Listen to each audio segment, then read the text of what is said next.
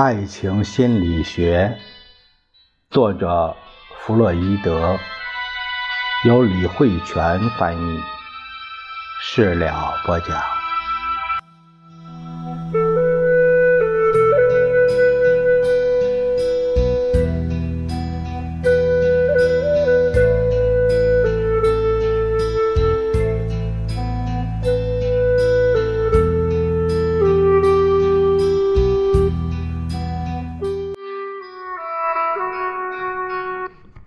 我们这一节看一下第一部分第一章第二节，呃，讲到虐待狂和受虐狂。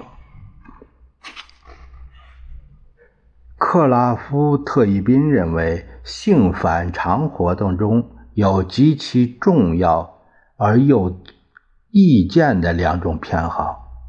一种是对性对象造成痛楚的偏好，特伊宾把它称之为虐待狂；另一种是感受性对象给自己带来痛楚的偏好，特伊宾称之为受虐狂。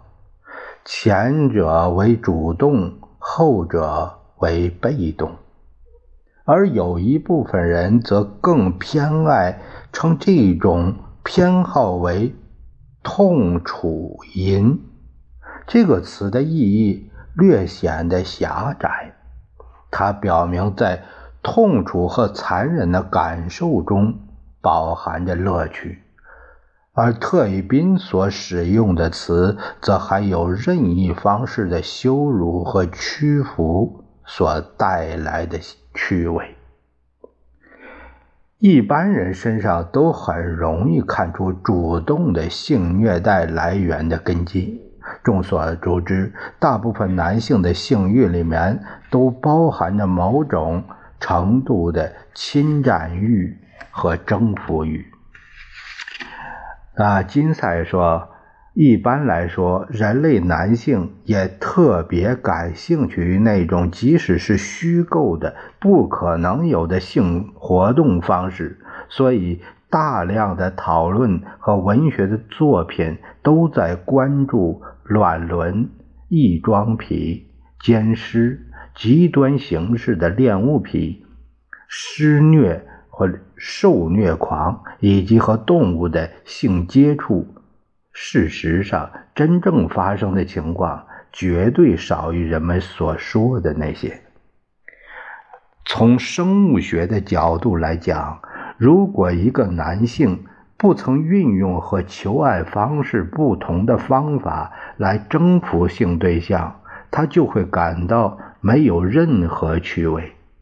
所以，我们所讲的虐待狂，其实就是性本能当中具有侵占意味的那部分分离出来，并逐渐强大的结果。它是经过转换作用而凸显出来的一种形式。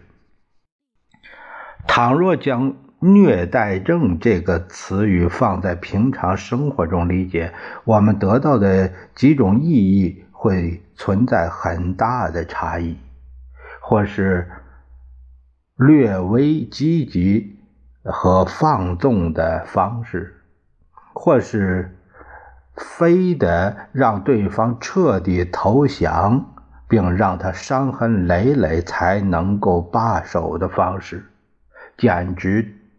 天差地别。严格来说，只有极端的做法方能被冠以性变态的名字。同样，名词受虐症也包含了在性问题中每一个被虐者的被动地位。在那些极其特殊的案例中，受虐者的性欲望。得到彻底释放，来自于自身受到的种种伤害。这种伤害既包括心理上的，也包括生理上的。相比于虐待症而言，受虐症这种性变态行为，仿佛更加远离了性这个目标。所以我们完全可以提出我们的疑问：受虐症的种种表现是原本就存在的呢，还是虐待症的一个变种呢？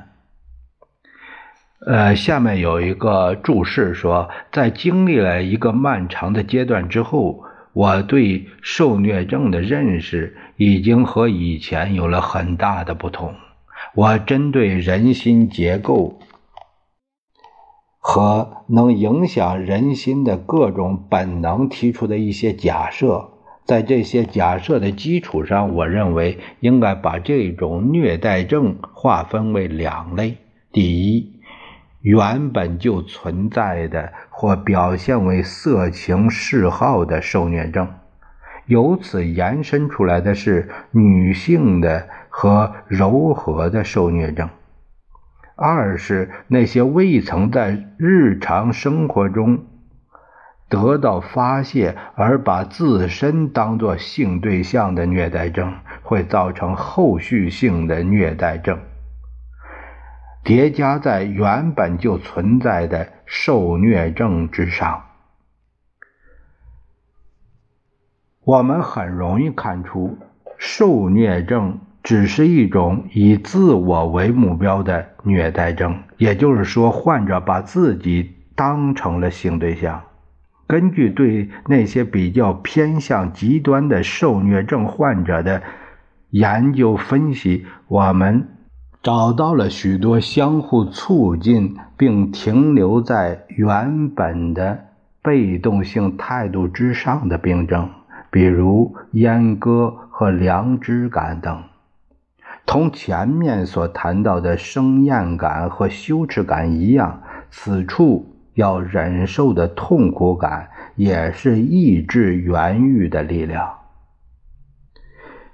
虐待症与受虐症对于性反常现象的研究有极其重要的作用。这里面所涵盖的关于主动和被动之间的鲜明对照。本就是性活动中经常可见的特质。这种性本能和残忍行为之间有极其密切的联系，这一点自古以来就是显而易见的事实。至今为止，在对这种联系的说明中，占主流地位的还是原语中。侵略因素的强化，这一观点，有些学者提出，本能之中所包含的侵略欲，是以前吃人这种习性所残留下来的东西。换言之，这种对让对方屈服的情形，同样也可以使个体发展过程之中。更深层次的本能欲望得到满足。同样，还有一些人提出，每种痛楚都可能包含着快感，而我们的探讨进行到这个地方也就基本结束了。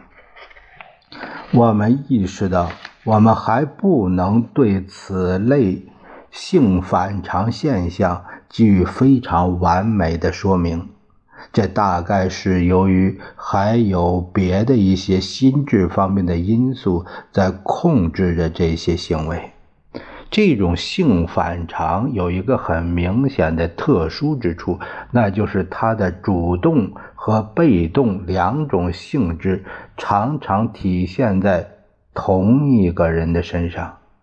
对于一个在性活动中，因为性对象遭受痛苦而获得快感的人而言，他也可以从自身的痛苦中得到快乐。这句话的意思就是说，一个虐待狂其实也是一个受虐狂，只不过一般情况下，他要么是在某个主动的方面。要么是在某个被动的方面表现得更充分，而这种表现就组成了他重要的性行为。论述到此，我们认识到许多性反常活动都是以成双成对的形式显现出来的。这一点对于理论研究来说的确意义重大，其重要性我们会在以后的书的内容里面体现出来。到那会儿，我们就会知道虐待症和被虐待症之间强烈的对照，也不全部是侵略欲作用的结果。相反的，我们更倾向于把这种成双成对出现的现象看作两性活动中的男性与女性性特征的对比。经由精神分析法，我们可以把它们简化为主动和被动之间的对比。